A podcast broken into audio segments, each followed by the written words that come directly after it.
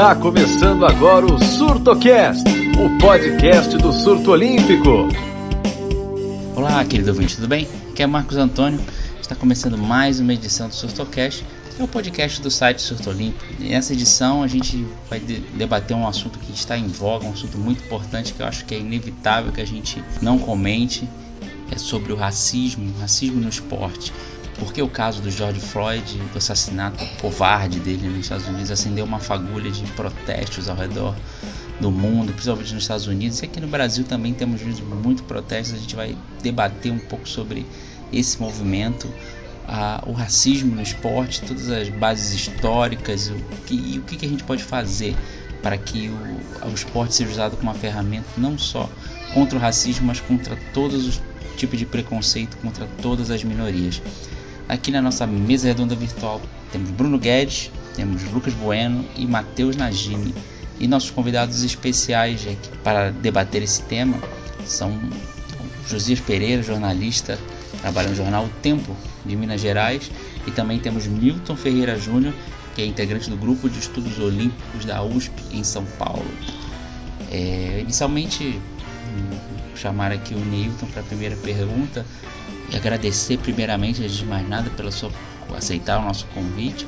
É, perguntar para você inicialmente como é que o racismo é visto de forma diferente, o racismo dentro do esporte para a sociedade, ou é a mesma coisa, o racismo lá da sociedade se reflete dentro do esporte? Primeiro eu queria agradecer né, a, a, a, ao convite, a participação nessa mesa é, para discutir um tema tão caro e tão urgente como esse.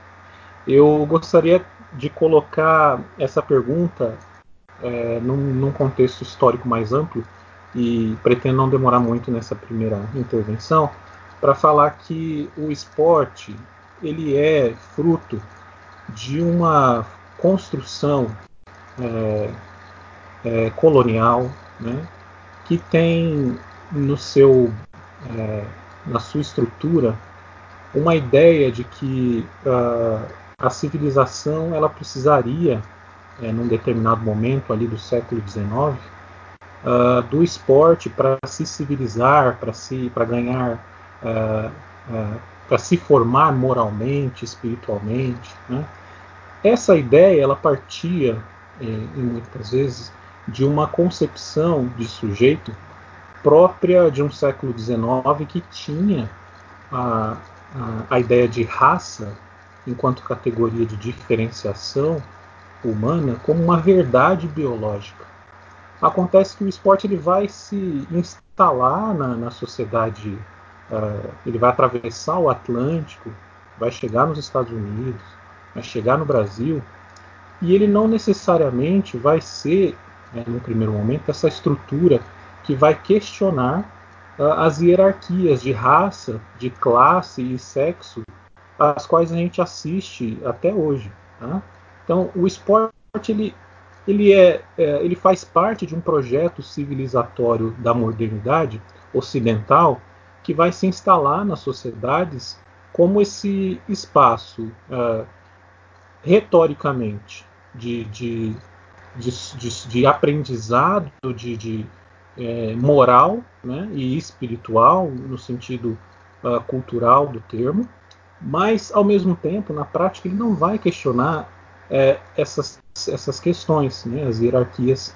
Inclusive, ele vai muitas vezes naturalizar, porque é uma concepção liberal que vai fazer com que, que vai teorizar essa prática esportiva né, e vai valorizar a competição como esse terreno entre aspas uh, um lugar é, neutro que não tem uh, uma dimensão ideológica participando nele, quando na verdade o esporte tem e ele está carregado de ideologia. Né? Por isso que a gente pode falar que o esporte ele é uma extensão e muitas vezes um aprofundamento é, das violências raciais, invariavelmente ligadas às violências e discriminações de sexo e classe interessante esse seu ponto. Vamos falar bastante ainda sobre isso, debater um pouco mais. Mas vou chamar também agora o Josias Pereira, também uma honra ter você aqui. Josias, eu queria te perguntar. A gente tem visto muitos casos até de, de racismo no esporte. De certa forma, parece que esse caso claro, esse caso do, do, nos Estados Unidos acabou engajando muito atletas nos Estados Unidos e não tem é, muita gente cobra o engajamento de atletas aqui por aqui também. Como é que você vê essa questão de todo atleta tem que se engajar nessa tem essa obrigação de se engajar no nessa, nessas questões, não só com racismo, mas com outras questões de minorias? Obrigado mais uma vez pela oportunidade, né, a todos aí que nos escutam, também que participam aí desse debate. É, realmente o que eu percebo é que eu sempre defendi, né, nessas coberturas esportivas, é, que o atleta de qualquer esporte ele não pode viver na bolha dele, né? Por exemplo, a gente cobrindo o futebol, a gente sabe aqui que muitos desses atletas realmente eles, eles vivem aí exatamente focados no mundo deles, né? Por vários motivos, né? São pessoas aí, é, talvez por falta de conhecimento, por pouco conhecimento também, na verdade, é, sai de um contexto social que interfere também nessa percepção de mundo, né? No caso, mas esse engajamento ele é muito importante até mesmo para atentar a sociedade a respeito de vários problemas que temos enfrentado, né? E são poucos os jogadores, os esportistas que têm essa autonomia para falar com propriedade das situações. Eu até me surpreendi é, recentemente aí com o engajamento que o Josh Floyd conseguiu produzir, inclusive nos jogadores do futebol brasileiro, vamos colocar assim, né? Colocar pegar esse recorte do futebol, né? Porque, por exemplo, eu vi o Everton Ribeiro postando uma mensagem bem profunda em relação a isso. Vi é, outros jogadores, inclusive aqui no Cruzeiro. O caso do Dedé não está mais o jogador totalmente fixo do Cruzeiro, mas ele pertence ao Cruzeiro. Ele também se manifestou sobre isso. Jogadores do Atlético aqui também, Atlético Mineiro, o Rafael Goleiro falando sobre isso. Mas é, é engraçado, né, que a gente percebe que essa mobilização partiu de uma coisa que aconteceu nos Estados Unidos, né? E as pessoas, a gente viu o caso do João Pedro, por exemplo, o menino, né, que acabou sendo morto aí por uma operação totalmente irresponsável da polícia, e os atletas do Brasil não falaram muito sobre isso, ou melhor, se omitiram disso, mas quando surgiu o caso do George Floyd, foi aquela onda né, dos clubes do futebol mundial também fazendo isso, manifestações, o Liverpool, atletas na Bundesliga comemorando, comemorando não, né, celebrando o gol e aí fazendo essa, esse recado, dando essa homenagem, e também pedindo justiça para o George Floyd, mas é, é, é, interessante no Brasil que parece que as coisas para nós, assim, para muitos, não acontecem aqui e precisa uma, uma mobilização externa para que isso aconteça. E, o, a diferença, né, só para complementar o raciocínio aqui, a diferença é que nos Estados Unidos, por exemplo, os atletas eles são muito engajados. Olha, isso não é uma coisa de todos, né? Por exemplo, a gente, não sei quem acompanhou aí a série do Michael Jordan, The Last Dance, uma série maravilhosa que a Netflix lançou durante a quarentena, que ele não, não se manifestava politicamente sobre as coisas, ele foi muito cobrado por isso. É, o que acontece é o seguinte: nem todos os atletas americanos eles têm essa percepção realmente de, de fazer essa cobrança, mas grande parte deles é muito engajado nessa situação. A gente vê, por exemplo, o LeBron James aí encabeçando campanhas e o mais importante de tudo, a gente viu recentemente o próprio Roger Goodell, que é o comissário, o poderoso chefão da Liga de Futebol, Futebol Americana, a NFL, ele mesmo gravando um vídeo falando que a liga errou no momento que coibiu a, aqueles protestos que o Colin Kaepernick estava fazendo, o quarterback lá do San Francisco 49ers, acabou sendo punido e depois ele não voltou a jogar nunca mais pela NFL, aqueles protestos que ele estava se ajoelhando e aí a NFL agora falou que errou. Então isso mostra que nem sempre acontece isso lá também, mas a, a, a dinâmica deles é de muito mais engajamento social do que os esportistas aqui do Brasil. É, então vamos chamar agora nossos integrantes da nossa mesa redonda virtual também, além do.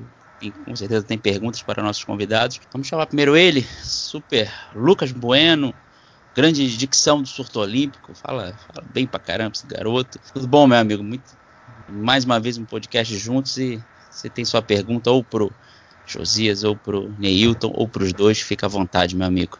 Fala pessoal, tudo bem? Espectadores, bem. sejam bem-vindos a mais um Surtocast. Quero agradecer a participação do Josias e do Neilton.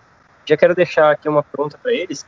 Um ponto interessante para a gente analisar vindo até da parte do público que consome os esportes. É, muita gente vai em rede social e fica lá martelando em, em, em, perfil de jornalista. Ah, você só fala sobre. É, você tem que falar só sobre esporte, você está muito politizado, blá blá blá. O que vocês acham, os, os dois, o que vocês acham sobre, sobre esse público? E parece que vive nessa bolha e só acha que jornalista esportivo tem que falar sobre esporte. Eu vi no, no Instagram do Léo Pertozzi ele tendo que explicar o posicionamento dele, porque tinha gente cobrando dele estar falando sobre esses casos é, de racismo no mundo. Então, o que, que, vocês acham sobre isso, pessoal? Eu acho que isso, é, essa, essa questão, ela remete um pouco a gente à formação autoritária do Brasil. Né?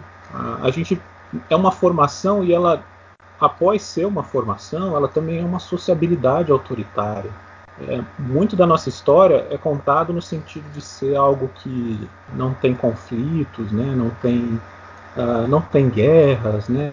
não tem terremotos. Mas, na verdade, a história do Brasil, quando a gente visita essa história a contrapelo, como o Walter Benjamin falou certa vez, a gente percebe que o Brasil ele é marcado por um, por um projeto autoritário de poder que faz com que a autocracia seja um modelo uh, naturalizado na nossa sociedade. De maneira que alguns espaços uh, que se pretendem é, culturalmente emancipadores acabam sendo reprimidos. Né? Historicamente, a nossa, a nossa história é de repressão às, a, aos espaços de mídia, imprensa, artístico. Uh, o esporte ele sofre isso uh, de maneira uh, consequente. Né? Então vocês, jornalistas, jornalistas que a gente vê, tá, têm sofrido muito né, com, com ataques, enfim, porque a nossa sociabilidade nos ensina a ser assim e a ter no esporte uma espécie de fuga que é um, que é um tanto quanto perigosa, mas também diz muito sobre a nossa necessidade de respirar nessa, nessa sociabilidade autoritária na qual a gente vive. Então essa, essa exigência, é, e aí eu queria falar um pouco dessa exigência do esporte ser esse lugar é, da não política, né, essa visão equivocada que se tem, porque infelizmente muito disso se construiu também por parte da imprensa, imprensa essa comercial que vê o esporte como um espaço comercial para isento de conflito, para que as mercadorias, a mercadoria da imagem, a mercadoria dos atletas possam circular de maneira limpa, né? de maneira com, como a gente consome qualquer coisa no supermercado, né? sem saber quem plantou aquela cenoura, sem saber é, qual foi o processo pelo qual aquele produto passou para chegar até as nossas mãos. No esporte isso acontece da mesma forma e muitos atletas são rechaçados, muitos jornalistas são rechaçados porque a gente tem uma espécie de cultura, um senso comum que fala muito mais do que a própria é, sociologia do esporte. E aí, por fim, eu queria falar que a sociologia e a antropologia do esporte em um determinado momento contribuiu para essa percepção porque ela deslocou o esporte da realidade social, colocando esse, esse fenômeno num espaço, digamos assim, do êxtase, da loucura, e dizendo que a realidade é o trabalho, é a luta por sobrevivência, é a guerra, e o esporte estaria no plano do, do fantástico, no plano do irreal, no plano das coisas, no plano da, da brincadeira, da recreação. Né? Por isso que essa, esse estranhamento popular em relação às questões políticas atravessando o esporte é sempre presente. Bom, em relação a essas é, manifestações, eu percebo muito isso, né? É, a gente trabalhando diretamente com futebol, com outros esportes, é, cobrindo Olimpíada e tal, essas coisas, realmente as pessoas elas elas se orientam mesmo. É, surge sempre aquele papo, né? Você é bom jornalista, não se meta na política, isso não tem nada a ver com você. Você está fazendo errado. Sempre acontece esses comentários nas redes sociais que a gente percebe que está sendo um ambiente muito tóxico, né? Cada dia mais é um ambiente muito feroz, muito é, ruim, que muitas vezes não está agregando nada. Eu, sinceramente, assim, das, das últimas vezes que acontecer, é, aconteceram, né, fatos assim comigo, eu preferi ignorar, né? Sempre olhava o perfil da pessoa para ver o que, que, que, que era. Até aquela questão de a gente ficar vendo robô, né? Porque sempre surge isso nas redes sociais, né? Eu acho que a partir do momento também desse debate, né, um debate acalorado, é, acaba muitas vezes não agregando, porque as pessoas também que estão do outro lado, elas não vão é, muitas vezes aderir à sua opinião. Elas têm a opinião delas e elas acham aquilo. Isso que tem sido muito ruim nesses espaços na internet, porque as pessoas realmente elas não têm capacidade de debate e é um ambiente muito ruim mesmo para isso. Então, muitas vezes eu debatia no início e tal, mas depois eu comecei a perceber que isso não levava a lugar nenhum, porque a pessoa não aceitava o que eu falava e nem, nem eu aceitava o que a pessoa estava falando comigo. Mas em casos como os que estão acontecendo agora, né, de é, que a gente está vendo uma mobilização maior em cima do fato e do tema racismo, realmente quando vem alguns comentários assim bem é, ríspidos e, e, muito até mesmo como eu posso falar assim até mesmo imbecis assim de certas pessoas realmente aí não tem como você ficar calado né?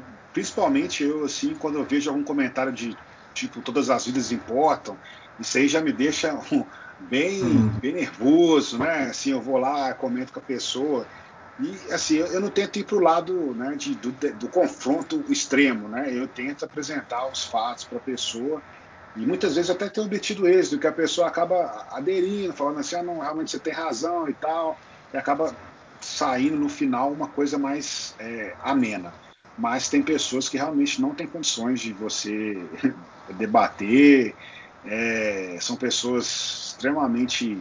pessoas que não, que não, não têm mesmo conhecimento, não têm capacidade. Eu acho que isso, essa questão do WhatsApp, os grupos do WhatsApp, isso daí está também, as fake news, isso daí está virando um, uma coisa incontrolável, né? E as pessoas a cada dia mais elas estão tendo mais raiva da, da mídia e não é só a mídia em geral, a jornalista esportiva, toda a imprensa, é, para eles a imprensa está, está está sendo demonizada, a imprensa que está acabando com, com o Brasil, a imprensa que está torcendo para o coronavírus, a imprensa que, que fica falando de vidas negras importam e não dá exemplo, entendeu?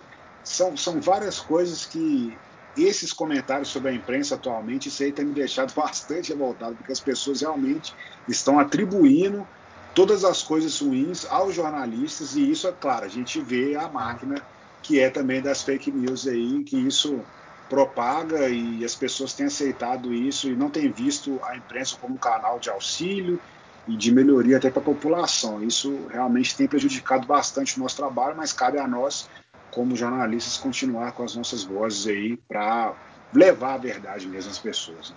É verdade, são passamos períodos muito difíceis. Eu acho que é um dos períodos mais difíceis aí dos últimos anos. Né? Temos que ter que ter força é, vamos chamar também aqui Matheus Najim, Matheus Najim, nosso correspondente internacional, mas que hoje está no Brasil por conta dessa pandemia. Tudo bom, meu amigo? Também sua pergunta aí, ou para o Josias, ou para o Neilton, ou para os dois. Fique à vontade. Olá, Marcos. Bom, primeiro também queria agradecer a participação do Josias e do Neilton. E, bom, eu vou, eu vou, fazer uma pergunta baseada na tese do Neilton, mas acho que, Neilton, mas acho que vale para os dois. Na sua tese, Newton, você fala sobre uma divisão na trajetória dos atletas negros no Brasil, né? E aí eu queria que você falasse um pouco disso. E aí, para os dois, se vocês acham que esse, esses movimentos atuais podem iniciar uma nova, uma nova etapa, um novo grupo, uma nova era, enfim, na posição dos atletas negros, não só, no, quer dizer, é, não só atualmente né, na carreira, como futuramente ou é, assumindo posições de destaque também como dirigentes, porque a gente não vê, é, a gente vê muito poucos, né, de, é, dirigentes ou pessoas nos bastidores e o que cria essa essa maioria branca num país que tem minoria branca, né? Então é uma questão muito complicada e, e como que isso é, ou seja, se vocês veem que isso pode ser uma uhum. possibilidade de uma mudança nesse paradigma ou se provavelmente pode ser alguma coisa bem pontual e que não vai mudar a engrenagem do todo. Legal. Eu vou, na minha tese, eu retomo algumas características do esporte brasileiro muito parecidas com algum, algumas categorias do poder político, é, empresarial é, e da elite brasileira que esses poderes desenvolvem. Né? Então, é, eu, eu, eu noto na minha tese que existem quatro categorias importantes para se considerar. E essas quatro categorias, a gente pode atribuir a elas parte num processo de formação desse sujeito político que também é um atleta. A delas é que ali pelo início do século XX a gente tinha uh, uma certeza científica, é importante falar isso, de que a raça negra e mestiça eram algumas das razões, das principais razões do Brasil não ser um país desenvolvido. Isso circulava por todos os, por todos os círculos institucionais, a imprensa, a ciência, não se fala. E nesse primeiro momento a gente tem uma exclusão deliberada dos atletas, dos clubes, das instituições e da forma e do esporte que estava iniciando ali o seu processo de, de formação, né, de transformação e de ampliação. Num segundo momento, a gente tem um processo de percepção de que o negro e a mestiçagem no Brasil seria, segundo a antropologia daquela época, nos anos 30, nos anos 40, uma vantagem civilizatória do Brasil, uma vez que se percebia que nos Estados Unidos o racismo era muito violento e aparentemente mais violento do que o racismo no Brasil. Então você tem, inclusive, no esporte, uh, em paralelo, uma inclusão desses atletas no futebol, principalmente, mas nas outras modalidades também. Só que com uma certa inclusão subordinada. Então é assim: eu incluo você enquanto atleta, porque isso faz bem para a minha equipe, afinal, você é um ser potente, uh, a sua raça e a sua cultura uh, ela faz com que você seja bom para praticar essa determinada modalidade, então eu incluo você. Só que essa inclusão ela é uma inclusão subordinada que não permite com que esse atleta incluído fale de si e fale sobre si e fale sobre o mundo que o cerca. Né? Então você tem esse esse, esse momento de inclusão subordinada. Num segundo momento, uh, onde o esporte, quando o esporte começa a se proliferar e passar na TV e tal, uh, a gente tem uma soma de fatores, né, que é esse fascínio de ver esse jogador habilidoso, mas ao mesmo tempo essa ideia, esse resquício, esse caldo de cultura do passado que ficou, que permite com que a humilhação pública seja naturalizada. E essa humilhação pública é naturalizada num ambiente que até naquele determinado momento não foi teorizado. A sociologia crítica, a teoria crítica não pensava o esporte como algo que se podia criticar e, e se parecer com outros espaços da sociedade. Uh, então, é, a gente tinha um espaço de integração, de fascínio, mas também de naturalização dessa humilhação pública do atleta. Vejam, percebam que são três coisas que vão formando essa identidade e vão formando a própria identidade do esporte no Brasil. Num quarto momento, e aí sim, a gente tem processos de resistência dos atletas propriamente dito. Né? O Joel falou aqui da dificuldade que os atletas têm de se manifestar, mas quando a gente visita a história desses atletas, a gente percebe que em determinadas dimensões das suas trajetórias, eles resistem sim o problema é que essa resistência ela não é registrada na história. Uma história institucional do esporte, por muito tempo, dispensou a voz desses atletas, de maneira que a gente não consegue perceber como é o processo de resistência e as características próprias da luta dos atletas negros e negras brasileiras é, aqui no Brasil, né, que são características próprias e muito diferentes das dos Estados Unidos.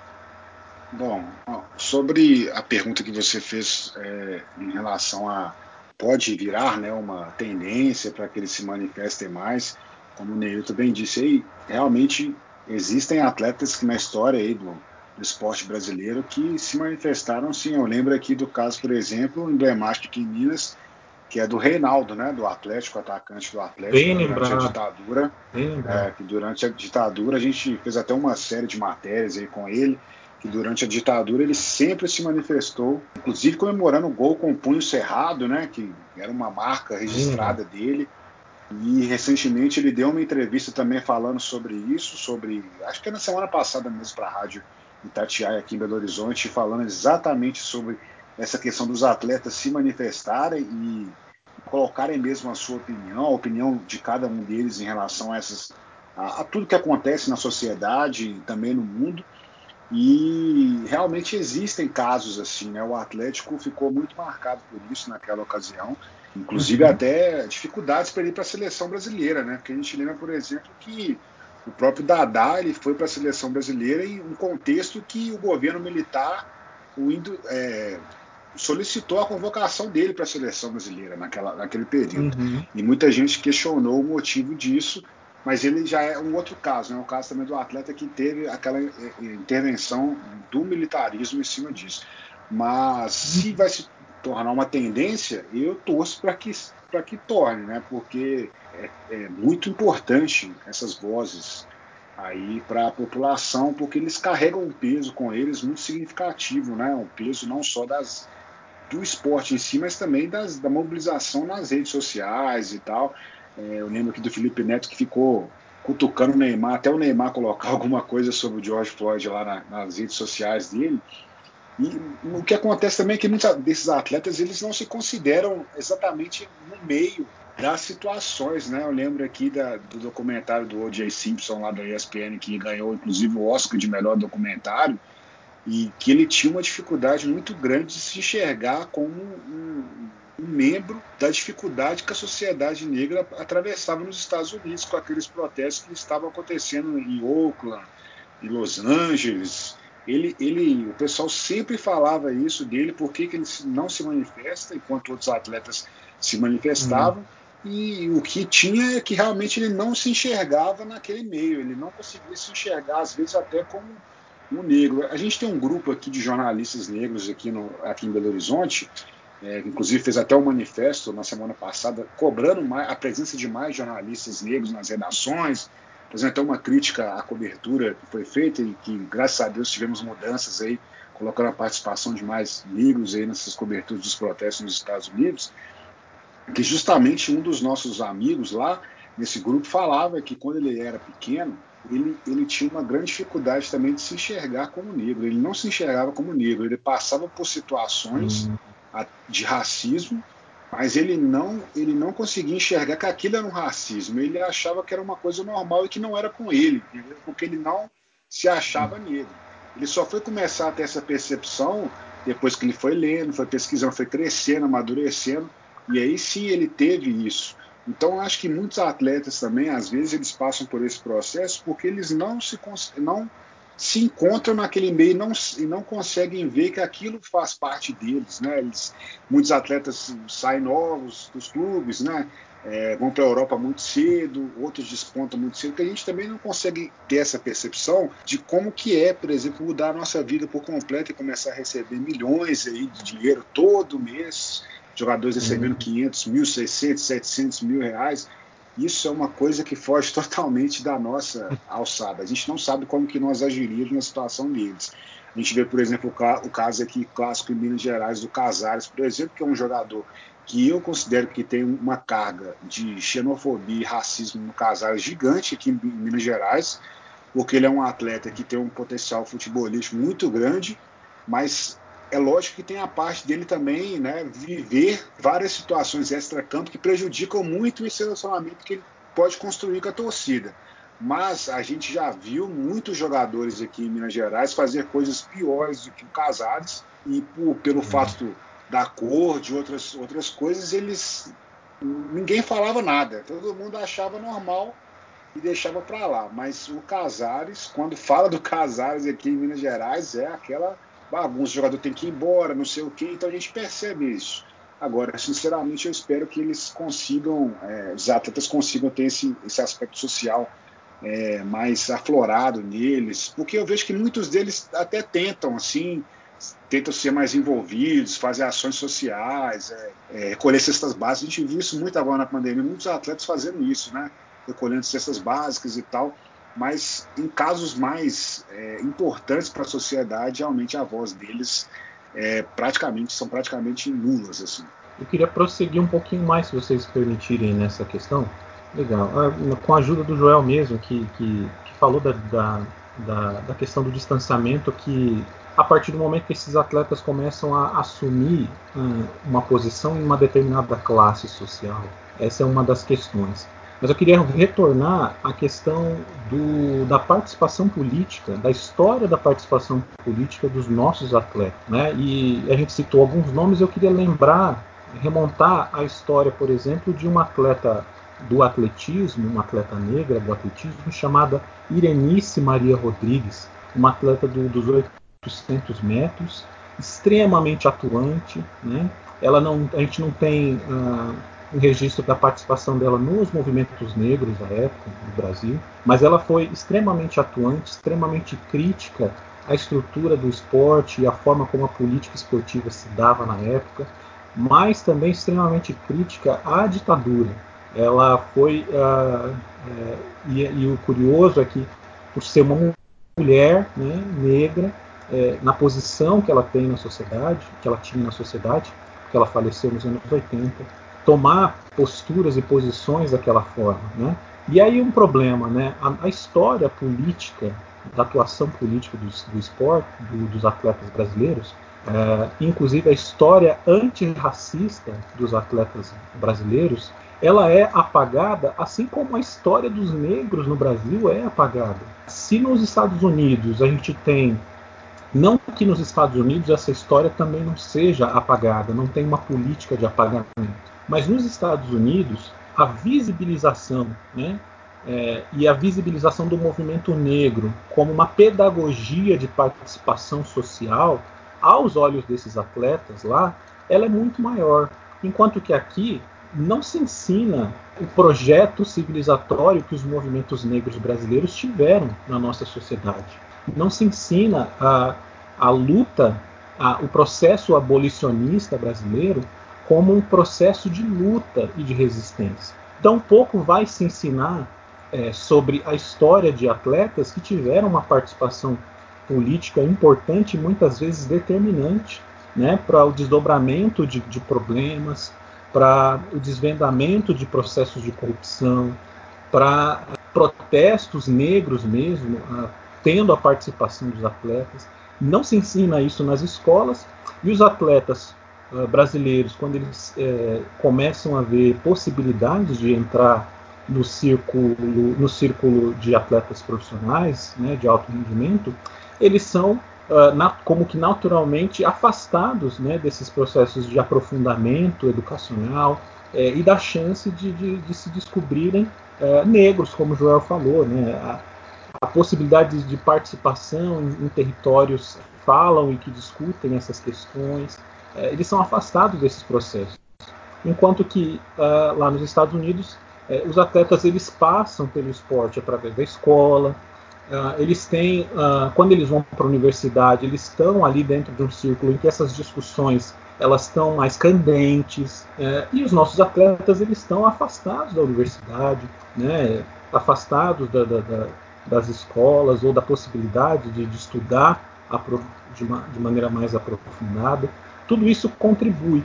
Então eu não acho que uh, o que tem acontecido hoje, uh, eu tenho um, pouca fé na intuição, né? porque outros casos semelhantes, como o de George Floyd, ocorreram. É, nem por isso uh, a gente conseguiu ver, por parte dos atletas, algo mais pujante.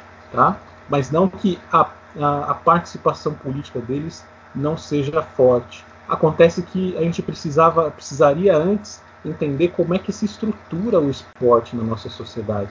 É a partir do lugar de onde esses atletas estão é que a gente consegue entender por que eles não falam ou por que falam, mas a gente não consegue ouvir.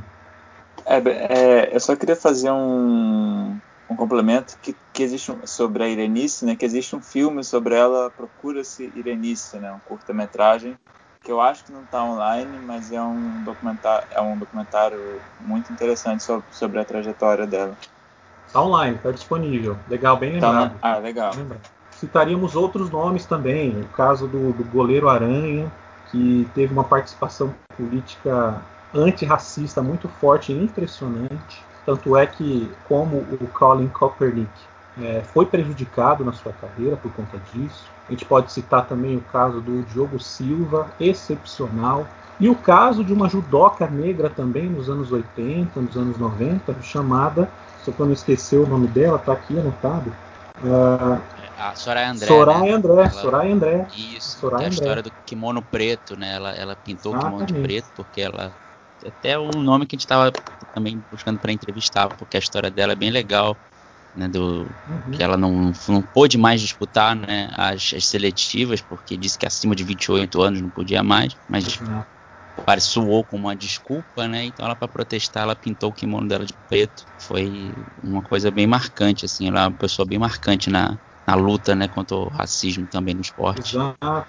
E o Diogo Silva que encerra sua participação nos Jogos Olímpicos de Atenas com o punho cerrado, né, com a luva negra, remontando a, a manifestação dos atletas norte-americanos em 68. Sim, sim. É, O Diogo Silva também grande, grandes falas. Ele sempre presta atenção quando ele fala, porque são coisas muito interessantes para a gente refletir, né? Principalmente quem não sofre, não, so, não sofreu na vida, né? Uma coisa do racismo, né? Que a gente é branco, tem esse privilégio, digamos assim, a gente às vezes não entende. Eu gosto muito de ler o que o Diogo Silva fala sobre isso. Uhum. Um chamado é um Bruno Guedes. Bruno Guedes também, meu camarada, meu conterrâneo. Também sua pergunta aí, ou pro Neilton, ou pro Josias aí, ou pros dois. Fica à vontade, meu amigo. Olá, amigos do Surto. Olá, querido ouvinte aí que está participando desse podcast extremamente importante. É, eu vou só remontar um pouquinho ao que o Neilton falou ali sobre o começo do século, onde havia essa suposição de sobreposição de raças. Essa história de que a raça branca era superior à negra surge principalmente por causa da nossa abolição. Né? Logo após a abolição, houve a Constituição de 1891, que punia principalmente a cultura negra. Né? Ela era muito perseguida. Havia a questão do, da vadiagem, né? mas essa vadiagem, entre aspas, ela reprimia mais a parte da cultura negra, né? principalmente ex-escravos. Tanto é que em 1914 o Carlos Alberto, jogador do Fluminense, se pintava de pó de arroz para parecer Ah. mais branco, por causa do futebol que era, uma, era chamado um esporte de elite à época. Tanto que até hoje o Fluminense é chamado de clube do time de pó de arroz, e a torcida pó de arroz vem desse, desse tempo. E até o próprio Frenderreich, que é considerado o primeiro grande craque brasileiro, que ele não se considerava negro, né? justamente por causa dessa, dessa, desse racismo. E aí eu já vou entrar já na minha pergunta, nessa, nesse parêntese que eu fiz de, de histórico, momento histórico, é a questão da representatividade. Eu acho que ela é a, é a grande questão no esporte hoje, brasileiro principalmente, do racismo. É, nós vemos o futebol, que é o grande, grande alicerce do, do, do esporte brasileiro, né, grande vitrine, mas no esporte em geral, você vê poucos negros é, nos cargos de gerência, seja no esporte é, amador, seja no esporte profissional. É, eu, antes de começar a gravação, eu comentava até isso. A CBF nunca teve um, um presidente negro. E os maiores atletas brasileiros da história são negros. O Pelé, que é o símbolo do futebol brasileiro, o símbolo do futebol mundial, é negro. E essa falta de representatividade, técnicos negros, juristas negros, você não vê isso. Eu queria comentar com o Neilton e o Josias sobre justamente isso, essa questão da representatividade, quanto isso impacta no racismo no esporte. Bom, é, sobre essa questão de não ter essa, essa, representatividade, eu conversava com um amigo meu que, inclusive, acho que está produzindo uma matéria sobre isso aí, que ele está tentando lembrar, né, de alguns dirigentes aqui no futebol brasileiro, treinadores, e realmente pouquíssimos ou, ou praticamente nulos. E o Cruzeiro, por exemplo, aqui em Minas Gerais está passando por um processo de reestruturação agora e chegou um novo presidente e o presidente ele está anunciando aqui todos os dias nomes e cargos aí de gerentes do futebol do Cruzeiro para administração e a gente vê todo dia as mesmas figuras, né? A pessoa branca, a ausência de mulheres, inclusive o Cruzeiro até anunciou uma mulher recentemente aí, tá, que a Deis Rocha vai trabalhar numa área mais de uhum. projetos incentivados do Cruzeiro, mas a estrutura, por exemplo, do, do, do, próprio conselho dos clubes de futebol, ela também não tem essa figura do Niro. É muito, é pouquíssimo. Você pode pegar aí, acho que é, tivemos matérias recentes aí também que pesquisou os conselheiros do Cruzeiro, do Atlético, aqui do América e tal. É nula a participação de negros e nula a participação também de mulheres. Isso já mostra como que é o ambiente aí desses cargos diretivos. É, e quando essas pessoas conseguem atingir algum certo nível aí de, de gestão, de, ou até mesmo ser treinadores, por vários motivos também elas acabam sendo é, perseguidas. Né? A gente lembra, por exemplo, do, dos próprios treinadores aí, né, do, que passaram pelo futebol carioca. Né? A gente vê o Cristóvão, né, vê o próprio Andrade, que uhum. inclusive tem um histórico aí de título né, pelo, pelo Flamengo, mas que não, não conseguiu vingar nesse meio. E a própria seleção brasileira, a gente está fazendo uma pesquisa aqui, que o único técnico da seleção brasileira é negro, ele foi, ele foi treinador nos anos 50 e permaneceu no, no, na seleção por cinco jogos.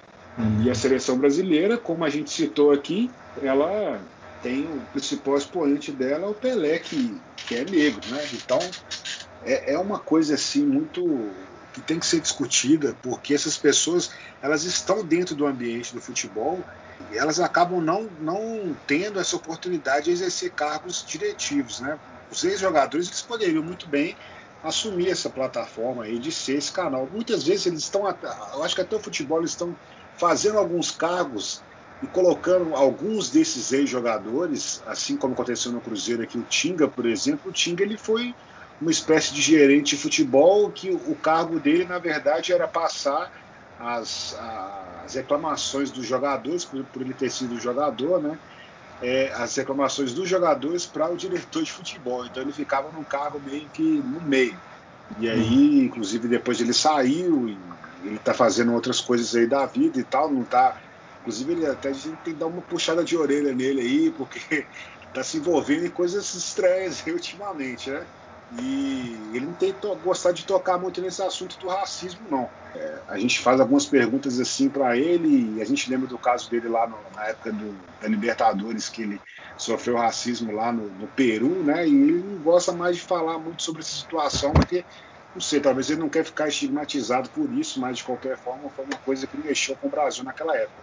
Agora, as oportunidades, o que eu acho mesmo é que falta oportunidades para essas pessoas para exercer esses cargos e, isso mostra também a questão do, do racismo é, impregnado, porque essas pessoas elas não recebem as mesmas oportunidades, né? É, é uma coisa muito enraizada, assim.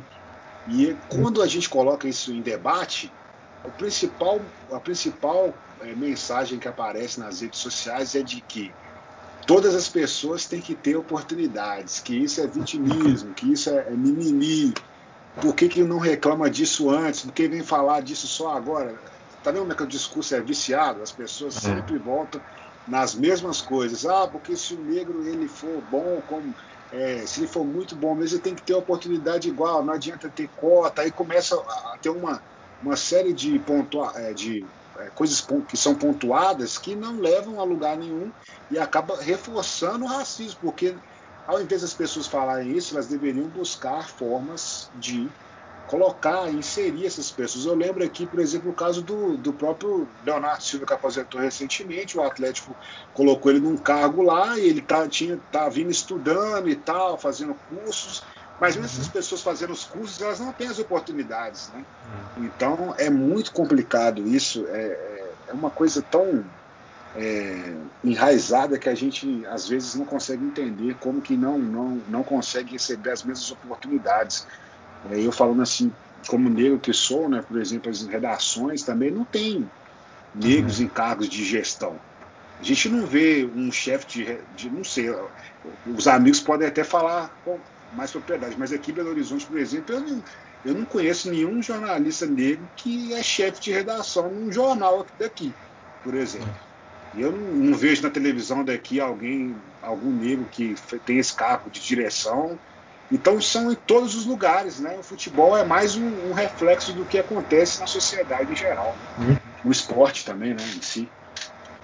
Legal. Eu queria é, ir no vácuo do, do Josias aí e aproveitar para falar que e aí fazer uma caracterização que eu, que eu acho que é, a gente vai precisar pensar. O esporte brasileiro é uma instituição privada e não pública. Uma primeira coisa. Não que nos Estados Unidos, por ser o esporte uma instituição também privada, né, de relações privadas, é, de franquias, também seja assim, mas o tipo de uh, esporte privado que tem no, esporte, no, no Brasil, ele não chega a nem ter na sua, nas suas é, características a tal da meritocracia. Porque como o Josias bem falou, né, a gente tem conselhos é, que a gente, os quais a gente não sabe direito como funcionam. Nós temos instituições, clubes é, é, de famílias é, de imigrantes, né, com é, regimentos próprios, muito, muito próprios. A gente não conhece como funcionam esses regimentos e como é que é a participação dessa, é, dessas pessoas, né, como é que são, quais são os critérios de participação dessas pessoas. E o esporte é, contemporâneo, ele é carregado, ele é sustentado por uma estrutura capitalista. E aí a gente não pode, quando a gente está falando de racismo, separar essas coisas. Né? É, o capitalismo ele, ele sobreviveu por muito tempo do genocídio e do trabalho escravo negro. Mais para frente, no fim da escravidão, ele sobreviveu da superexploração do trabalho é, da população negra e parda brasileira.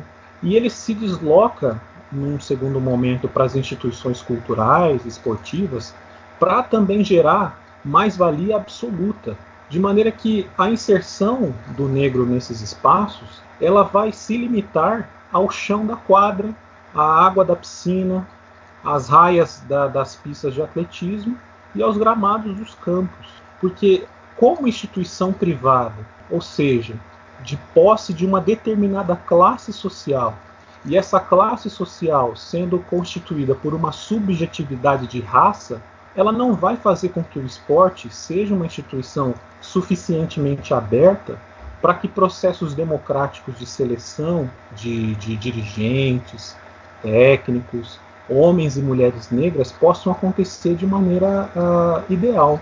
Né? Ele vai continuar sendo esse espaço é, de preservação de privilégios de famílias que têm a posse os meios de produção, clubes, instituições esportivas, e os critérios de seleção e de demissão dessas pessoas que, que participam é, desses, desses espaços vão ser aqueles os quais a gente nem conhece, mas que estão aí, e o resultado disso é, como o Josias bem falou, majoritariamente pessoas brancas nas, nas lideranças e pessoas negras, no máximo, praticando o esporte.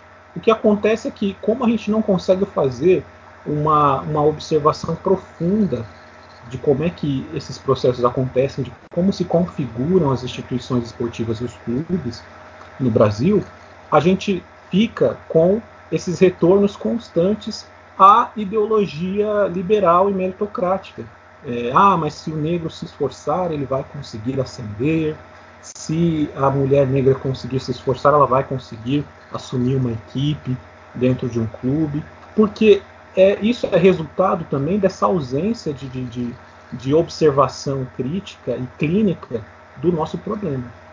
Um pouco longe, a gente está aí há pouco mais de 400 dias para iniciar os Jogos Olímpicos, mas caso essa onda de protestos prossiga aí durante 2020, chegue para o ano que vem, eu gostaria da, da opinião dos nossos dois participantes. O COI, ele sempre foi muito isento, sempre tirou assim o, o, o corpo de fora. Ah, aqui vocês não, pro, não podem protestar, não podem falar sobre política. Gostaria de saber sobre vocês como o COI deverá agir caso aconteça protestos durante os Jogos Olímpicos de Tóquio. Bom, é, sobre, sobre a Olimpíada, é, sempre foi um meio de protestos, né? mas a gente sabe que o Comitê Olímpico ele, ele sempre foi também muito. não quer se envolver né? em várias situações políticas que acontecem aí no mundo. é, eles querem sempre tentar manter a, a Olimpíada isenta a, essa, a, isso. Mas a gente sabe que como é um, uma competição mundial, é, não tem como você muitas vezes conter os atletas. Mas é, é, é, curioso, né? Porque são várias manifestações, né? A gente lembra aí dos próprios atletas brasileiros que eram é, ligados aí às forças armadas nas competições, sempre na hora que ganhavam uma medalha e tal, o hino nacional brasileiro, eles prestando continência. E o Brasil nem é um país militar, né? Agora né, a gente está indo por esse caminho aí, mas, mas era curioso ver isso, né? Porque fica pensando, por exemplo, uma Coreia do Norte, isso é, até tem uma lógica nisso, né? Tem os atletas assim, mas era muito curioso para, acho que para o mundo inteiro ver os atletas brasileiros fazendo tais atos, né?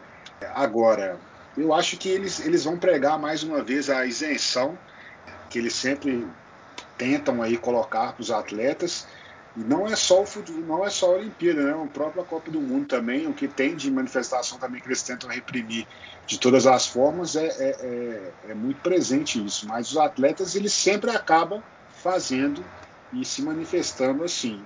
O que conta a favor da Olimpíada é que falta um tempo grande ainda para que ela aconteça, né? Então, até lá, a expectativa deles, pelo menos, é que essa efervescência no mundo talvez acabe ou que tenha seja menor, mas eu acho que o Comitê Olímpico ele deveria é, cuidar de outros assuntos e deixar realmente os atletas se manifestarem em várias situações, porque eles, como a gente está dizendo aqui, como eles são parte da sociedade, do mundo, eles têm que fazer as suas manifestações, sim, porque várias coisas acontecem nos países aí e que você tendo a visibilidade de uma Olimpíada é extremamente importante atinar para aquilo, né? A gente vê é, várias situações no mundo que os atletas ele têm esse poder de trazer essa audiência para a preocupação que está acontecendo no país dele, né? E principalmente atletas de países menores, né? Que, que vivem guerras, aquelas republiquetas ali da, do, do leste europeu que sempre tem uma, algum atleta que consegue se destacar e eles precisam também desse incentivo para chamar a população deles e o mundo em geral para situações que o país vive. Agora, eu acho que o Comitê Olímpico, mais uma vez, ele vai tentar frear esses atletas de ter essas manifestações mais é, incisivas em relação ao que eles vêm vivendo, mas a gente percebe uma situação melhor, né? Porque a Olimpíada só foi suspensa esse ano porque eles se posicionaram, né? Os atletas e as federações. A partir do uhum. momento que, por exemplo, o Canadá já disse que não ia comparecer a Tóquio de nenhuma maneira. Outras federações do mundo e, e comitês pelo mundo inteiro falaram que não ia, não iam comparecer à Olimpíada. O Comitê Olímpico ele teve que aceitar e suspendeu a, a, a, competição que seria realizada esse ano. Então, eu acredito que eles vão pregar a isenção, mas os atletas eles vão conseguir arrumar caminhos para mostrar também seu, as suas posições políticas, porque isso não vai mudar, isso sempre vai acontecer e vai acontecer de várias formas, como a gente viu a história dos Jogos Olímpicos, esses movimentos sempre acontecendo, e que bom que eles aconteçam, porque realmente viram marcos aí para a história esportiva, não só não somente o esporte em si, mas para a política do mundo inteiro. Né? É, bem lembrado, Josias. Ah, eu queria é, só complementar mesmo e falar que os Jogos Olímpicos é um espaço de protesto.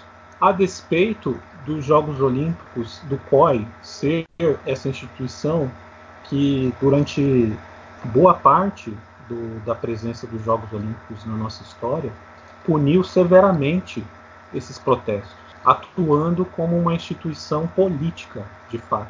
Para vocês terem uma ideia, lá nos anos 1910, um atleta nativo americano chamado Jim Thorpe ele foi banido dos Jogos Olímpicos por ter, e a sua medalha é, foi uma medalha no, no atletismo foi retirada porque ele foi descoberto como um atleta profissional, sendo que naquela mesma época outros atletas que eram também atletas profissionais é, não foram punidos. Aí tem essa discussão, né, as, as, as pessoas que estudam essa época com mais afinco questionam o fato desse atleta ter sido um nativo americano numa época de, de ascensão de uma nação que também se queria branca e livre do povo nativo indígena naquele país. E os, os Jogos Olímpicos, naquela época, que tinha, uh, se eu não me engano, um, um dirigente uh, estadunidense na, sua, no, na direção do COI, fez com que esse atleta fosse banido e só fosse reconhecido uh, e desculpado ali nos anos 80 por meio dos seus filhos, né, que receberam a medalha e uma carta de desculpas. Né. Mais para frente a gente tem e aí uma coisa curiosa, né, a o, o COI também ele puniu severamente o apartheid na África do Sul, impedindo com que a, a delegação sul-africana participasse dos Jogos Olímpicos até 1992, coisa que o COI não fez na época dos Jogos Olímpicos de 36, em pleno nazismo. Uh, é, então fica aí também uma questão, né? Tem uma questão, uma, uma, tem uma questão racial aí presente também que a gente precisaria analisar e revisitar. E aí, eu, é, com, com, relação à questão mais contemporânea, é, eu queria só voltar no caso de quando o Juan Samaranch, em, nos anos 80, passa a assumir a, a direção do COI, né, a ser o presidente do COI, e ele é uma, uma personagem dos negócios, da administração, é, muito voltado para aquele momento histórico em que o mundo é, se integrava por completo à, à, razão neoliberal e tal.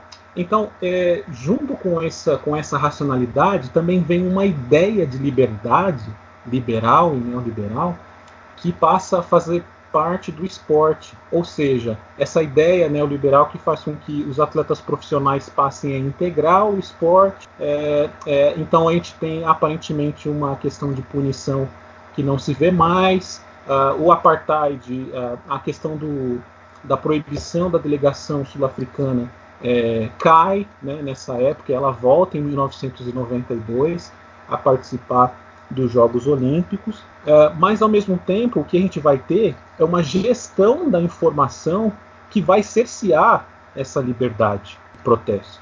Os atletas vão continuar sendo punidos pelo COI.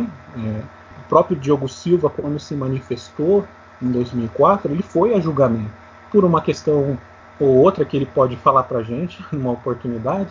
Ele foi é, ele foi absolvido, tá? Mas as manifestações elas continuam sendo é, punidas ou indo a julgamento pelo COI, e o que se tem hoje não é uma, uma participação incisiva e, digamos, até autoritária COI sobre os protestos, mas uma gestão da informação que não é menos é, ausência de liberdade, não é menos autoritária é, é, nesse, nesse lugar em que o discurso de liberdade muitas vezes não passa de retórica e os atletas sabem muito, muito bem disso.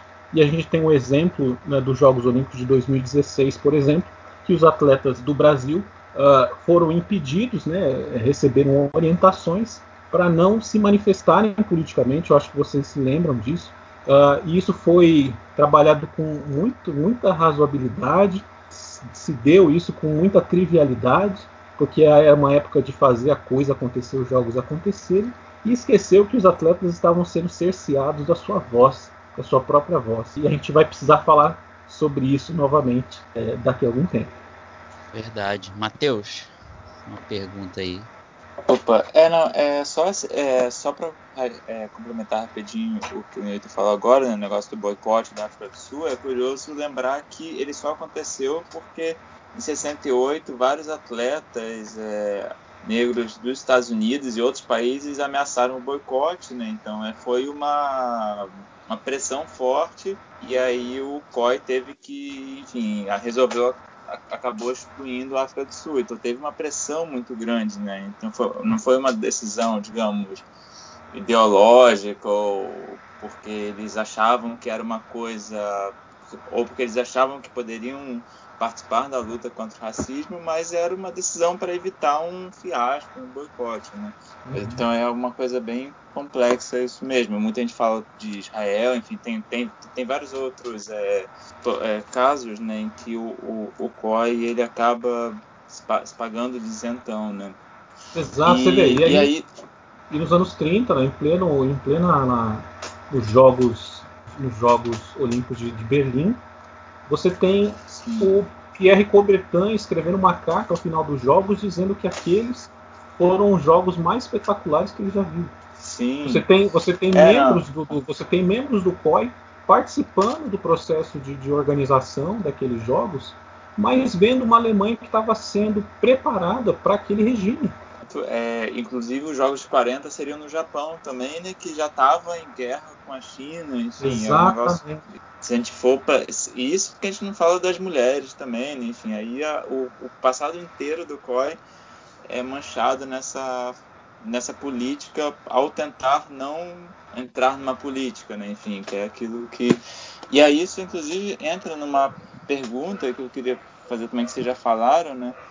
É, ou seja, é como que, porque por exemplo, o que, o, é, o que já foi comentado aqui, né, que no COI você não tem dirigentes negros, no, enfim, né, em várias dessas modalidades, né, não sei se já tem estudos de, das dos presidentes das federações ou dos dirigentes quantos seriam negros ou não, mas imagino que sejam muito poucos. Então, e aí é fácil você ver esses homens brancos, velhos, enfim, que fala, fala- pedindo para não falarmos de política quando eles já estão garantidos numa, em, em- seus poderes por, por muitos anos. E aí a gente tem é, várias é, tentativas atuais né, de, de dar mais espaço para atletas, de forma ge- geral, inclusive, mas geralmente a gente vai só para os atletas brancos. É, quantos atletas do, do no caso do Brasil, né, especificamente, da comissão de atletas são negros, etc. Basicamente, como garantir né, que isso, incluindo na academia, no jornalismo, enfim, e no própria, não a palavra agora, mas no meio dirigente do esporte, né, na governança do esporte, digamos assim, que você tenha realmente essas, é, que, que todas essas vozes sejam levadas em consideração e não só é, como para manter um status quo, né? Porque, enfim, só a, como garantir que a história deixe de ser contada e deixa de, e os dirigentes deixam de ser só esses homens brancos que estão aí já há muito tempo. Realmente, quando se fala sobre isso, criar mecanismos, né, que, que fortaleçam essa possibilidade de, de termos aí essa história contada por diferentes ângulos, né? Diferentes, é, até mesmo pensamentos e tal, para tirar essa é, mentalidade enviesada aí que temos no esporte e nas instituições em geral, de uma forma geral. Acho que o início sempre vai ser complicado, né? Muitas pessoas vão questionar os métodos, é, assim como questionam até hoje a situação das cotas. É, o que eu queria destacar sempre quando eu falo sobre isso é que as cotas, é, para muitas pessoas, elas consideram como uma forma de diminuir as pessoas negras, né, por, porque é como se tivesse que ter uma porcentagem para ter aquele, aquele negro naquele ambiente. Mas o que, eu, o que eu falo sempre para essas pessoas que consideram assim é que eu acho extremamente importante ter isso. Primeiro, porque a história tem uma dívida enorme com os negros. E não é cota que vai simplesmente apagar isso, é só um mecanismo né, que vai, vai dar conta disso. É só uma forma, um mecanismo de começar a consertar as coisas que foram feitas erradas durante muitos anos, séculos, né? Se a gente for olhar aí a questão da, de como tem sido feito esse processo, né? Que a gente for olhar lá atrás da forma como os negros foram tirados dos seus ambientes e levados aí para países para ter essa, esse trabalho escravo. Então é uma forma de começar a pagar essa dívida, pagar assim bem rasamente, bem porcamente mesmo. Eu fico feliz de ter por exemplo, os dados recentes que foram divulgados, né, falando que realmente a, a, pela primeira vez temos uma quantidade, é, se não me falha a memória aqui, maior de, de negros nas universidades, né, que é uma coisa que realmente mostra essa mudança de cenário. Mas tudo bem, aí as pessoas vão questionar as cotas.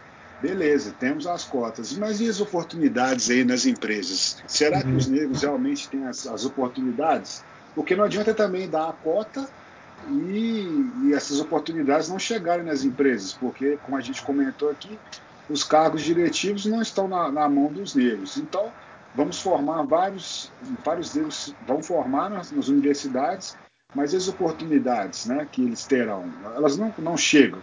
Então, o que eu falo aqui é ter processos realmente que consigam, né, que, que deem essa oportunidade para o negro. No início vai parecer, até as pessoas vão começar a falar assim que pode ser um racismo, vai colocar ele ali só porque ele é negro. Assim como uhum. várias mulheres também. Eu cansei de ver isso no jornalismo aí, é, mulheres que trabalham comigo, que as pessoas falavam que elas estavam fazendo aquele cargo ali porque ela era mulher e o jornal estava numa, numa vibe de colocar mulheres nos cargos diretivos, então ela estava ali naquele momento. Eles falaram, ah, vamos colocar ela simplesmente porque ela é mulher, mas não é isso, né? A gente sabe da capacidade da pessoa. Então, é, eu acredito que tem que se criar mecanismos realmente para que essas pessoas tenham acesso a esses cargos diretivos. E aí sim, isso depende muito das empresas, da metodologia, como eles vão implantar isso. Recentemente eu vi até uma proposta da Turner, né, que, é a, que é a empresa aí que gerencia canais de televisão nos Estados Unidos, aqui no Brasil, deles convocando realmente jornalistas negros para trabalharem nas redações para produção de conteúdo que eles estão propondo nesse sentido. Então já achei um mecanismo importante, porque não adianta nada você querer falar sobre racismo agora, começar a fazer posts na internet, ah, uhum. vamos apoiar Blackout Tuesday, aquela coisa toda que mobilizou aí as redes sociais na semana passada, e muitas empresas foram na onda aí só para não sair feio né, com a, com a população em geral. A gente viu a Comebol, por exemplo, sensacional. A Comebol é a, é a confederação que menos coíbe o racismo na América do Sul, no mundo, vamos dizer assim, no mundo, e a Comebol fazendo campanha contra o racismo, colocando aquele, aquele retângulo, né, o quadrado negro lá para falar que é Blackout Tuesday também. Então não tem, não tem, é, essas pessoas não têm lugar de voz, eles não têm lugar de fala, eles não sabem o que é isso não sabem viver o que é isso. Eu tenho amigos meus, por exemplo, que trabalham em empresas aqui grandes em Belo Horizonte e teve um, um, uma discussão ríspida aí sobre vamos nos manifestar ou não sobre o que está acontecendo no mundo. Aí a, o, o, amigo meu, por exemplo, já falou assim, mas por que, que vocês vão se manifestar, sendo que a gente nunca fez nada nesse sentido? Ou seja, as coisas elas têm que ser feitas é, muito, muito antes. Não adianta chegar um momento agora e todo mundo está falando sobre isso e querer embarcar na onda. Temos que ter esses mecanismos, temos que trazer o negro para falar sobre a situação do negro, como ele vive, como ele interpreta isso, porque não é lugar de fala de várias pessoas e elas não conseguem entender como é isso. Porque para muitas pessoas, a gente vai falar aqui, por exemplo, eu já sofri é, batida na rua, é, policial com aquela brutalidade deles, justamente só porque eu era negro, não tinha nenhuma outra explicação. Estávamos tranquilos na rua e o policial simplesmente chegou fazendo batida como se a gente fosse bandido. Então isso mostra mais uma vez que as pessoas não conhecem esse lugar de fala e quando chega essa oportunidade elas querem sair bem, mas elas não têm pessoas lá que vivem isso e contemplam isso todos os dias. Então esse é o momento de começarmos a pensar, colocar essas pessoas realmente nos, nos, nos meios, nas redações, nos, no próprio esporte em si, porque precisa desse contato também. O, o esporte é fundamental para isso. A gente tem milhões de esportistas negros e eles poderiam exercer é, uma pressão muito maior na sociedade do que hoje eles têm. Pressão não, né? Exercer cargos né? É, uhum. importantes, porque justamente eles podem falar isso, eles têm um lugar de fala para isso. Como a gente discutiu aqui, por exemplo, a Globo News fazendo é, cobertura de protestos nos Estados Unidos só com jornalistas brancos. Eles não sabem o que é aquilo, eles não vivem aquilo. Então, a partir do momento que a gente coloca né, essas pessoas para falar sobre isso, para debater o tema, é, e é lógico que vai surgir críticas, vão falar que é mimimi, vão falar que o, o clube está querendo lacrar, porque acontece isso demais, né? O discurso agora ah, é lacração, tudo é lacração. Eles querem lacrar em cima do, do racismo, querem lacrar em cima da homofobia, não sei o que, não sei o que. Mas isso é importantíssimo nesse momento, colocar essas pessoas, trazer as oportunidades, colocar esse lugar de voz, estabelecer isso e criar esses mecanismos para que essas pessoas não se sintam mais excluídas pela sociedade, mas tenham voz no esporte e em qualquer lugar que elas estão.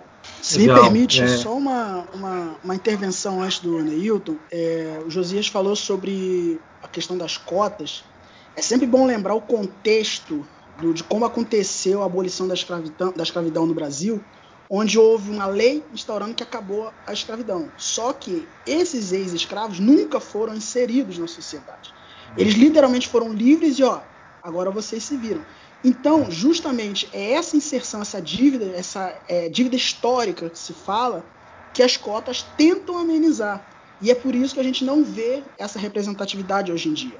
Eu vou dar só um exemplo. Na Inglaterra, que também houve escravidão, no meados do século XIX, quando ela foi abolida, esses negros, que ex-escravos, eles, eles, ganharam é, uma, uma, tipo uma, uma bolsa, vamos dizer assim, uma indenização que uhum. uma tentativa de inserção no, na sociedade, coisa que no Brasil nunca aconteceu. Volta naquilo que o acho que foi o Neilton que falou, que pelo contrário houve tentou tentou fazer uma, uma abolição assim.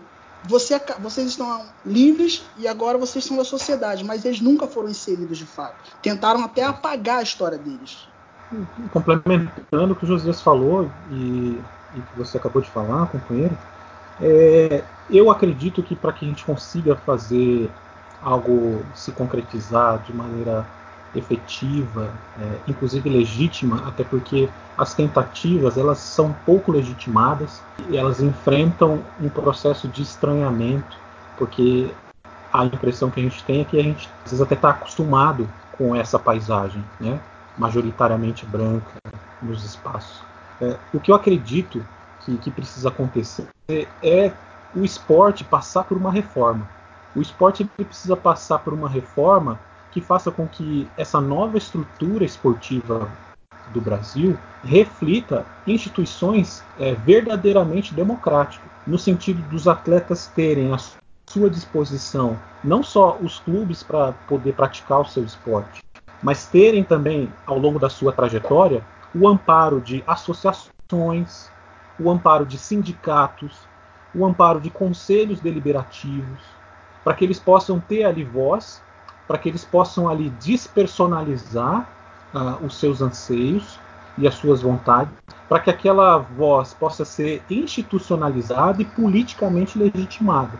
E isso fazer parte dos processos de transformação e de apontamento de direções para o esporte, certo? Os, os, atletas precisam, como o Diogo Silva bem me lembra, ter direito a voto.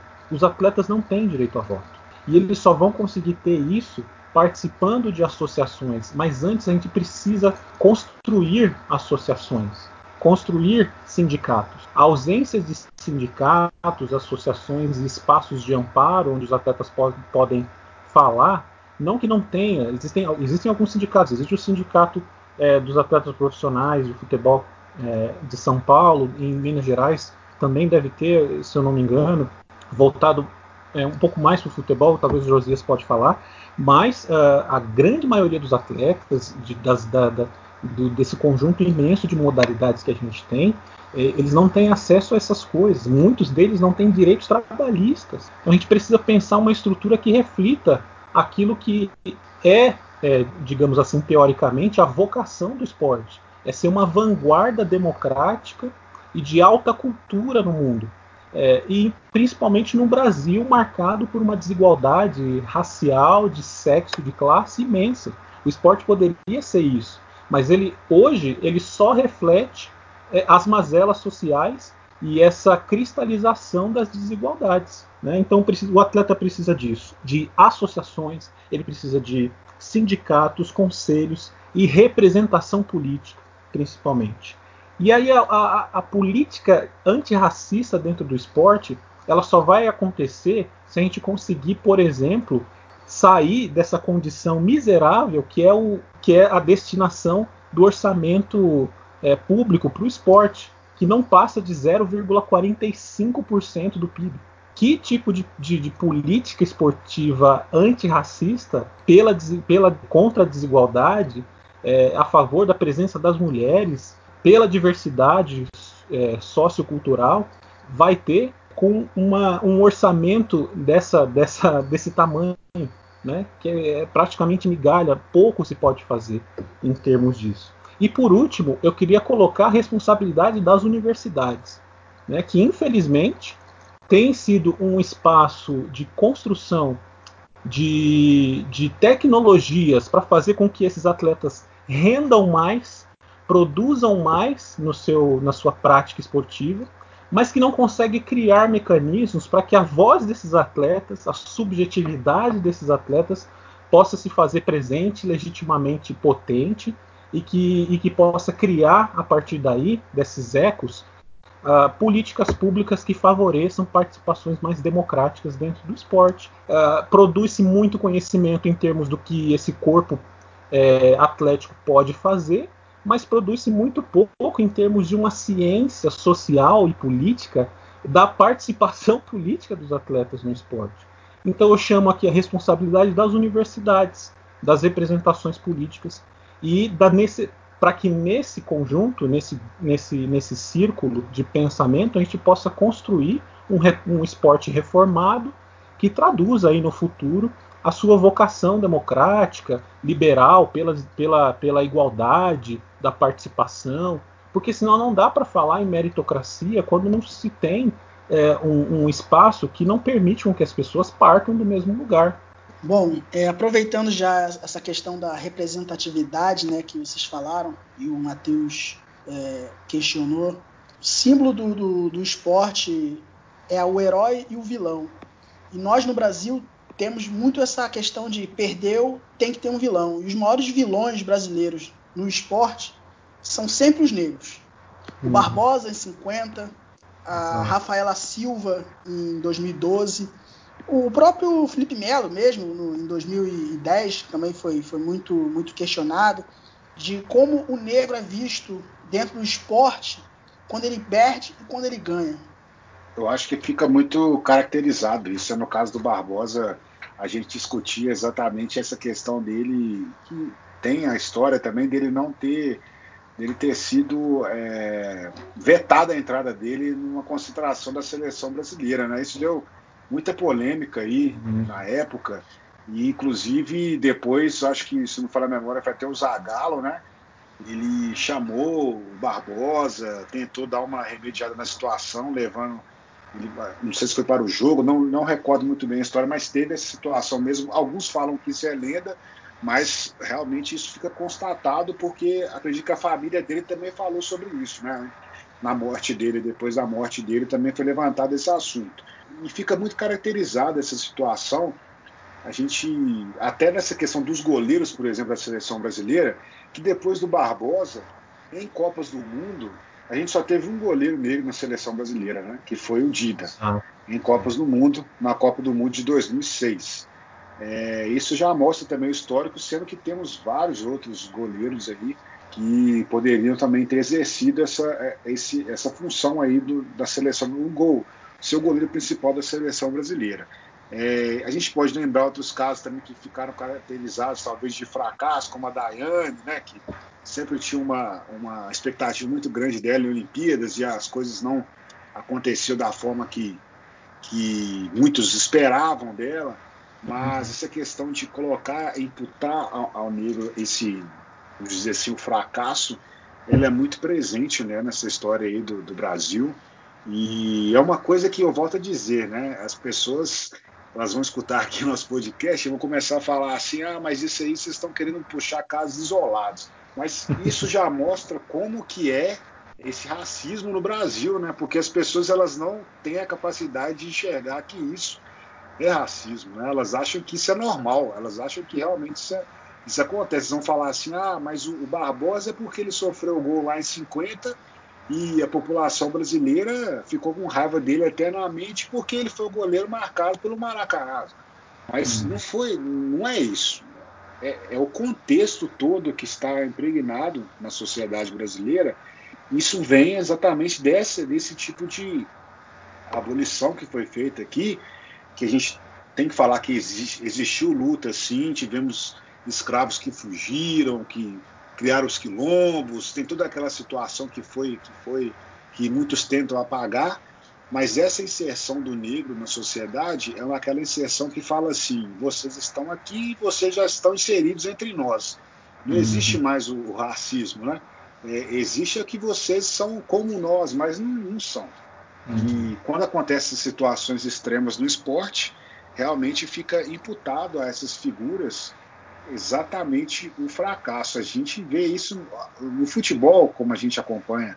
Eu posso falar que no caso cobrindo o Cruzeiro, os outros times aqui de Minas, eu falei aqui da história do Casares, isso realmente é outro reflexo também disso, né? Porque é o, a figura do negro, para completar a situação, ele é, ele é, é estrangeiro, né? É, equatoriano, e já tem o processo de xenofobia no Brasil. Ah, porque esses jogadores do Equador não funcionam aqui, e não sei o que, jogador venezuelano no Brasil, nem pensar nesse momento, né? Porque as pessoas vão começar a falar que a Venezuela está na situação crítica, então já vem o processo de xenofobia e de racismo, e essas figuras elas são muito bem marcadas, a face dessas pessoas elas ficam marcadas sempre, vem sempre na cabeça aquele estigma de fracasso. E nos Jogos Olímpicos, para o brasileiro, isso é muito mais aprofundado, porque o brasileiro, quando chega à Olimpíada, ele começa a torcer para o esporte. Mas ele só torce para o esporte na Olimpíada.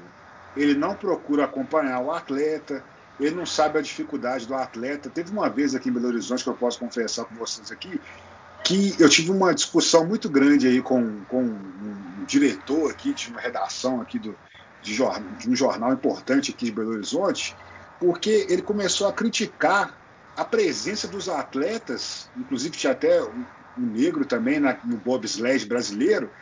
Inclusive, acho que a maioria eram negros, né? No bobsled uhum. brasileiro, lá no, nos Jogos Olímpicos de Inverno. E falando por que, que esses atletas estão disputando isso, sendo que o Brasil não é um país de jogos de inverno, vão lá só para passar vergonha, para ficar colocando o nome da nação lá embaixo. Então as pessoas elas não conhecem a história desses atletas. A gente teve é uma história fantástica deles. Eu lembro até de um que teve a moto é, roubada pouco tempo antes dos Jogos Olímpicos de Inverno e ele teve que fazer uma vaquinha online para conseguir comprar uma moto para ir para os treinos. O pessoal desvaloriza esses atletas, não conhece a história deles, só torce naquele momento e se a pessoa perde ainda, como acontece em muitos casos, as pessoas falam, ah, mas ele só foi lá para envergonhar o Brasil. Essa pessoa estava lá para não fazer nada. Aí, aí tu começa a falar, ah, recebe bolsa atleta só para embolsar o dinheiro do governo. As pessoas elas não conhecem uhum. o histórico do esporte brasileiro. E esses atletas, como bem disse o Neilton aí, elas não, eles, eles não têm uma, um sindicato, eles não têm uma associação que protege. Isso eu faço a, a meia-culpa também da imprensa, que porque a imprensa não noticia a história desses atletas, só vão falar desses atletas quando começa a chegar os, os Jogos Olímpicos, e isso prejudica bastante a, a criação de, uma, de, um, de um conhecimento olímpico maior no Brasil, porque o Brasil é totalmente enviesado no futebol, e isso prejudica demais os outros esportes é, e a história desses atletas, porque as pessoas não os conhecem. Então é toda uma, uma gama de fatores que a gente pode colocar e que deixa a história deles é, ainda mais marcada pelo fato de, de, serem também negros, né? Como foi esse caso desses atletas aí do bobsled, que eu, eu não vou esquecer jamais da briga eterna que eu arrumei para defender esses, esses atletas que estavam representando o Brasil aí. E foi até uma vez que eles, até o carrinho, né? O, eu não vou saber falar o nome exatamente do, do, do, carrinho lá que eles descem, mas ele virou naquele, naquela, naquela hora e eles passaram um aperto grande, né? Uhum. Mas eles estavam lá representando o Brasil, fazendo o que muita gente deveria fazer e critica, né? No caso. É, só interrompendo esse, esse negócio de brasileiro que só vai torcer perto da Olimpíada, a gente sofre muito com isso. Porque tem sempre a, fica estigma de pipoqueiro, né? Ah, não ganhou pipoqueiro, né? Não sabe a história. É um dos trabalhos da gente do surto olímpico é tentar fazer o ciclo olímpico todo, né, do atleta para a pessoa acompanhar e, e ver que ela, ele tem toda uma escalada até os Jogos Olímpicos e não é só pipoca, questão de pipocar ou não. É, pode, pode falar, Neil. Queria fazer um resgate histórico que eu, por muita felicidade, encontrei na minha tese também. Pretendo aprofundar um pouco mais e que pode ajudar a gente a pensar por que é que a, a dimensão do vilão ela aparece na vida do, do atleta negro de maneira muito mais fácil. Né? Não que os demais, quando erram ou quando trazem é, um resultado negativo para o país, não sejam tratados como vilão. Mas no caso do, do atleta negro, mais do que vilão, ele é tratado como monstro. Então, sobre o, atleta negro pesa ah, uma imagem de monstruosidade historicamente construída. Tem um autor chamado Atil Mbembe, Atil Mbembe, uh, um filósofo historiador camaronês, que ele vai falar para a gente o seguinte, que a raça ela é mais do que um marcador social, ela é um dispositivo que faz parte do imaginário social. Esse imaginário ele é carregado por um conjunto de imagens é, historicamente, colonialmente construídas, que fizeram com que o negro, por muito tempo, fosse visto como um semi-animal, ou como um sujeito que tem, por natureza, uma índole degenerada. E, e voltando àquilo que eu falei no começo, o esporte ele vem para o Brasil, vem para os Estados Unidos, de uma Europa é, carregada por um conjunto de conhecimentos sobre o mundo e sobre as pessoas não, não europeias e não brancas, que eu digo muito nefasto. E esse conhecimento ele foi é, popularizado aqui. Quando o, a, a, ciência racial vem da, da, da Europa para cá, os, muitos dos intelectuais brasileiros, é, gente da psiquiatria, gente do, do, do, da ciência criminal, eles vão colocar os negros como essas figuras é, naturalmente é, degeneradas por conta do formato das suas cabeças, por conta do, da, da, do espírito deles, por conta da dificuldade que eles têm de se integrar à civilização e que sobre eles precisaria sim ter uma certa vigilância ou um certo conjunto, um aparato é, de Estado capaz de reprimi-los e domesticá-los para que eles não fossem, é, para que eles não externassem essa natureza degenerada como se falava naquela época. Esse século XIX no Brasil ele foi marcado por isso, por uma negação desse sujeito negro enquanto cidadão após ter sido liberto, não só pela falta de, de possibilidade de participação na, na, na, vida cidadã, mas pela, pela, pela chaga e por essas marcas que não foi o negro que construiu, mas foi o branco. Então existe uma pré-concepção desse sujeito em sociedade já construída e muito bem construída na ciência racial.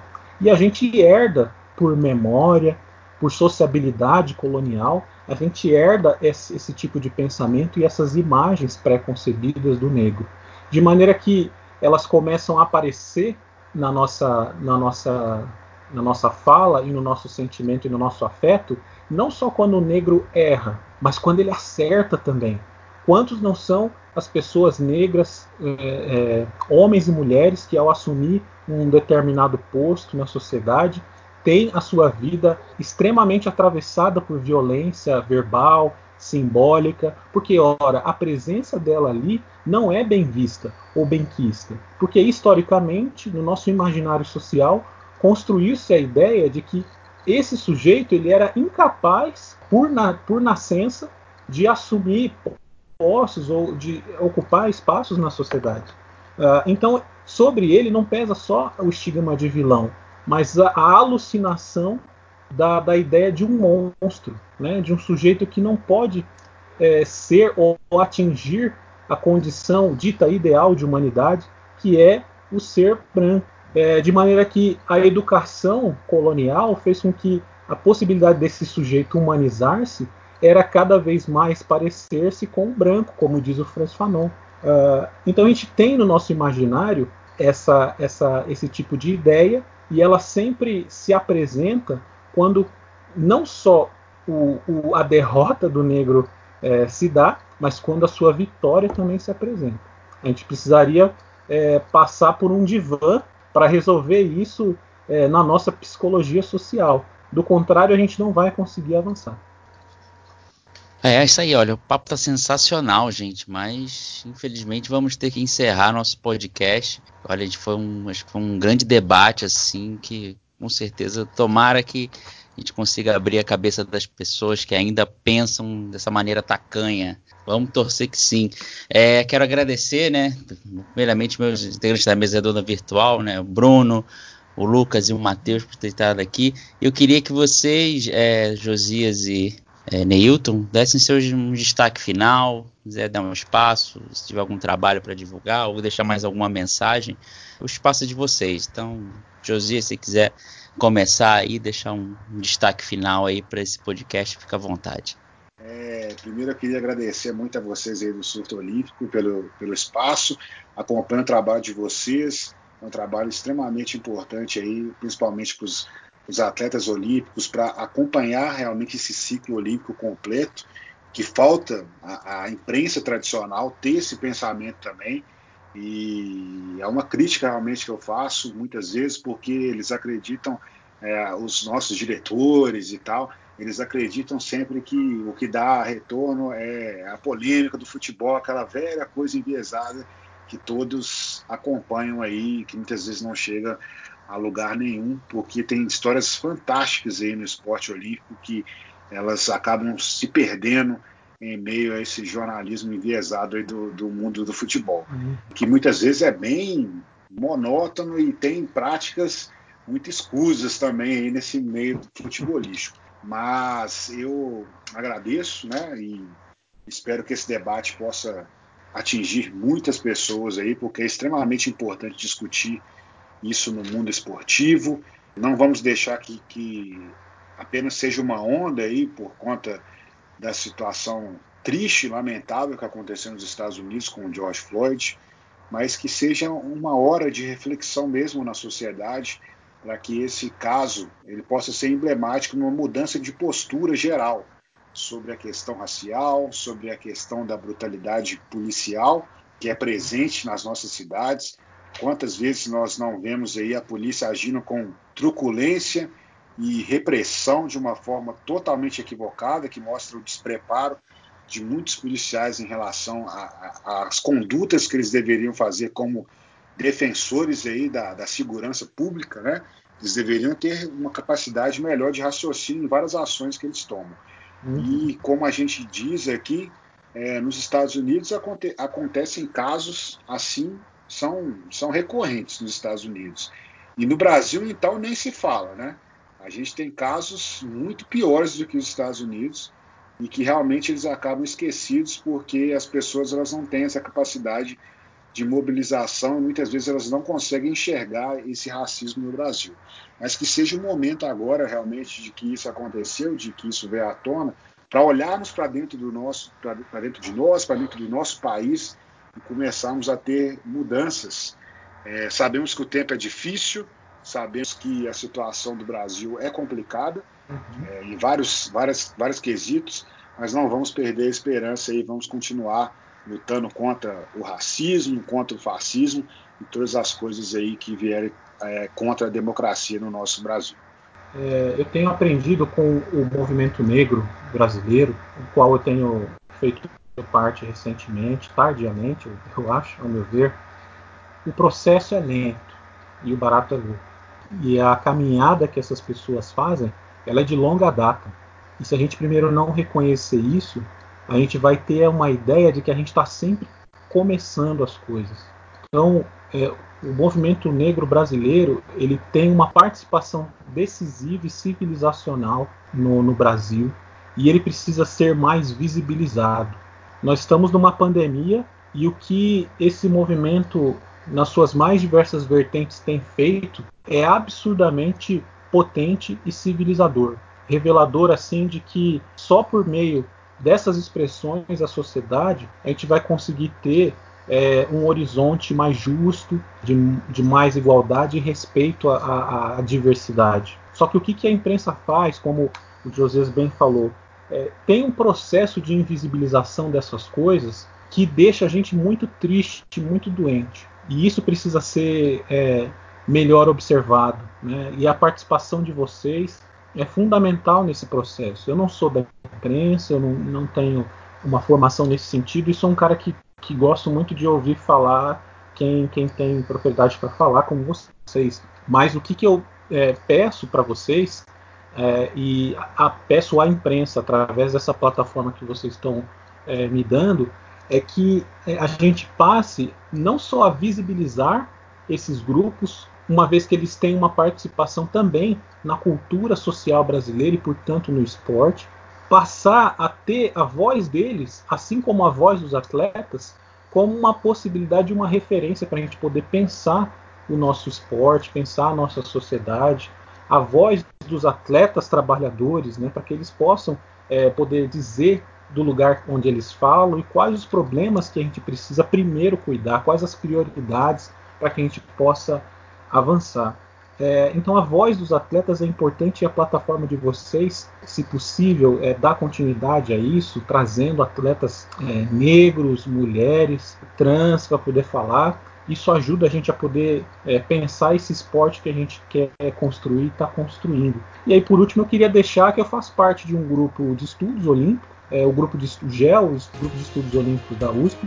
A gente tem se encontrado é, regularmente no Instagram, nas lives do Instagram, onde a gente está discutindo esporte, pandemia e a relação que o esporte estabelece com tantas outras esferas da, da cultura e da sociedade. A gente se encontra toda sexta-feira, a partir das 17 horas. Se vocês é, tiverem a fim de aparecer por lá, vocês vão ser muito bem-vindos. Beleza? É isso aí. Tá acabando mais um SurtoCast. Agradeço a todos que ouviram essa edição. Vamos lembrando sempre que o Surto Olímpico é contra qualquer tipo de preconceito. Vamos lutar para desconstruir esse pensamento. Não vamos deixar que essa fagulha pela luta pela igualdade racial se apague. Vamos é, desconstruir pensamentos retrógrados. É hora de, é hora de pensar diferente. Todos nós somos iguais. Lembrando qualquer notícia surtoolímpico.com.br Siga a gente nas redes sociais, arroba tanto lá no Twitter, Instagram, Facebook. Se você estiver ouvindo pelo YouTube, por favor, curte nosso vídeo aí, inscreva no nosso canal, ajude a gente a crescer, porque sua ajuda sempre é muito importante para o nosso canal atingir cada vez mais pessoas. É isso aí, muito obrigado e até a nossa próxima edição do SurtoCast. Valeu, galera. Tchau, tchau.